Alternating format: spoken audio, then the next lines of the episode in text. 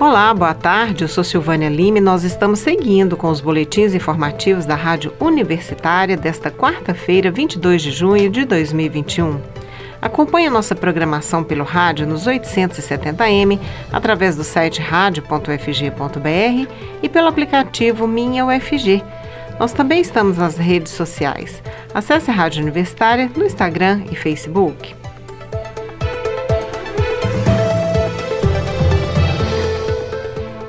A operação da Polícia Federal na manhã desta quarta-feira agitou os bastidores de Brasília e da imprensa nacional. A PF prendeu o ex-ministro da Educação, Milton Ribeiro, que está sendo investigado por corrupção passiva, prevaricação, advocacia administrativa e tráfico de influência por suposto envolvimento em um esquema de liberação de verbas do MEC, especificamente por meio do FNDE, o Fundo Nacional da Educação. Assim que as denúncias vieram a público e sob pressão do próprio governo, Milton Ribeiro pediu demissão do cargo no dia 28 de março deste ano. Junto com o ex-ministro da Educação, dois pastores, Gilmar Santos e Arilton Moura, também são alvos da operação policial desta quarta-feira. Eles são investigados por atuar informalmente junto a prefeitos para a liberação de recursos do Ministério da Educação.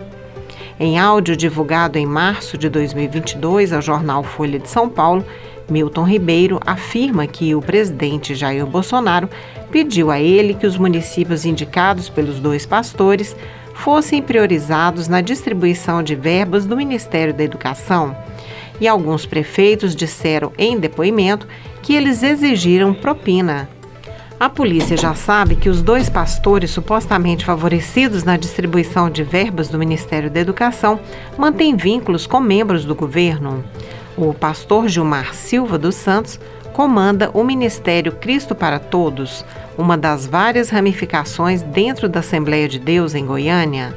O nome de Gilmar dos Santos aparece como sócio de cinco empresas na Receita Federal em 2017, chegou a ter um programa em um canal de televisão em Goiás. Agora investe na criação de um canal de televisão virtual para transmitir conteúdos do Ministério Cristo para Todos. No último ano, o pastor compartilhou nos seus perfis sociais publicações em que aparecem encontros com deputados e ministros Milton Ribeiro e também Ciro Nogueira. Em setembro de 2021, Gilmar dos Santos promoveu culto em que convocou a igreja para clamar em favor do presidente Jair Bolsonaro. Em dezembro, prometeu a Ciro Nogueiro que, que apoiaria a campanha de Bolsonaro à reeleição em 2022. Já o pastor Arilton Moura Correia não é ativo nas redes sociais. Em um dos seus perfis, Moura aparece como residente no Pará ele preside o Conselho Político da Convenção Nacional das Igrejas e Ministros das, das Assembleias de Deus no Brasil. O pastor também aparece em registros do, do Tribunal Regional Eleitoral do Pará como presidente estadual do antigo PHS, que foi incorporado pelo atual Podemos. O advogado Daniel Bialski, que representa o ex-ministro Milton Ribeiro, disse que não vê motivo concreto para a prisão do ex-ministro. A prisão do ex-ministro da Educação Milton Ribeiro desgasta a imagem do presidente Jair Bolsonaro e fragiliza ainda mais o discurso do chefe do Executivo Federal, que sempre fez questão de dizer que não havia corrupção na sua administração. A avaliação é de assessores e aliados de Bolsonaro que prepararam uma estratégia para minimizar os efeitos negativos para o Palácio do Planalto. Além do presidente Bolsonaro, a prisão de Milton Ribeiro e dos pastores também gera desgaste e apreensão entre os líderes do Centrão. Afinal, o FNDE é comandado hoje por diretores indicados pelo Progressista e também pelo Partido Liberal. A chegada do inverno exige mais atenção à saúde. É que o clima seco e frio contribui para o aumento de casos de gripe e de algumas alergias. Vamos saber mais na reportagem da Agência Brasil. A data de 21 de junho marca o início do inverno no Brasil. A queda nas temperaturas percebidas ao longo da estação cria um ambiente propício ao surgimento de doenças respiratórias. O infectologista Emerson Luz explica por que isso ocorre quando há queda nas temperaturas. O tempo frio contribui com o aumento no número de casos de doenças infecciosas respiratórias. Isso porque ocorrem alterações no trato respiratório das pessoas que diminuem as defesas. Ocorrem também os casos de rinite, sinusite ou mesmo asma. As pessoas ficam mais propensas a ficar doentes. Além disso, elas ficam mais próximas em ambientes fechados, fugindo desse clima frio, e por isso ocorre maior propagação de vírus e bactérias que são transmitidas pelo ar. Em relação às alergias, o coordenador do Departamento Científico de Asma da Associação Brasileira de Alergia e Imunologia, ASBAI, Pedro Bianchi Júnior, explica que durante o inverno surgem três fatores que levam as pessoas com problemas alérgicos a terem mais crises. Primeiro, que uma das principais causas de exacerbações de asma são as infecções respiratórias, principalmente as virais. Nessa época do ano, no inverno, há uma maior circulação entre as pessoas desses vírus. Uma segunda razão é que nessa época do ano o ar tende a ficar mais seco e frio.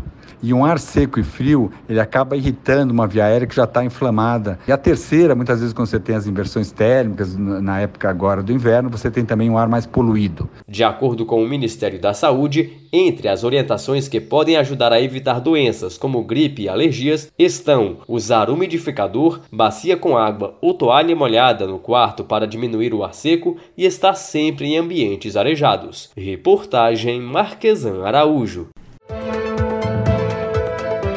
O INSS foi autorizado a realizar um concurso público.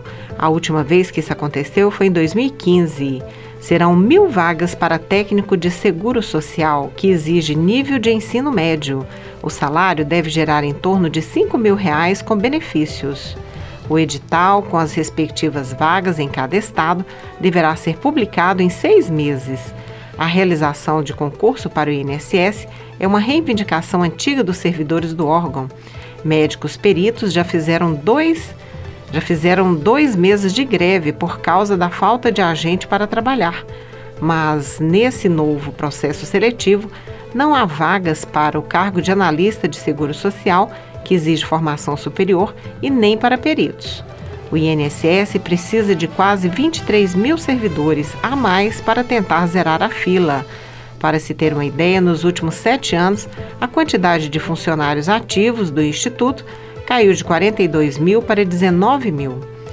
Por conta da carência de mão de obra, quase 2 milhões de segurados aguardam atendimento numa agência do INSS.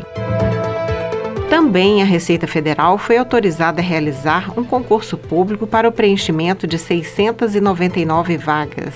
As oportunidades serão para quem tem nível superior em qualquer área de formação. A expectativa é que os salários fiquem entre 11 mil no caso de analista e 21 mil reais no caso de auditor. Assim como o INSS, o edital será publicado em seis meses. O processo seletivo da Receita Federal é um dos mais aguardados dos últimos tempos. Para o cargo de analista tributário, a última seleção ocorreu em 2012 e para a função de auditor fiscal, o último concurso foi em 2014. As 699 novas vagas que serão oferecidas estão longe de suprir a carência por mão de obra, cuja demanda estimada é de quase 20 mil novas vagas para servidores da Receita Federal. E por falar na Receita Federal, o órgão libera nesta quinta-feira a consulta ao segundo lote de restituição do imposto de renda. Os valores serão depositados no dia 30 de junho. A consulta costuma ser liberada a partir das 10 horas da manhã no site da Receita.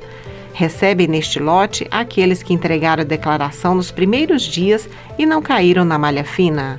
O site da Receita Federal é o gov.br barra Receita Federal.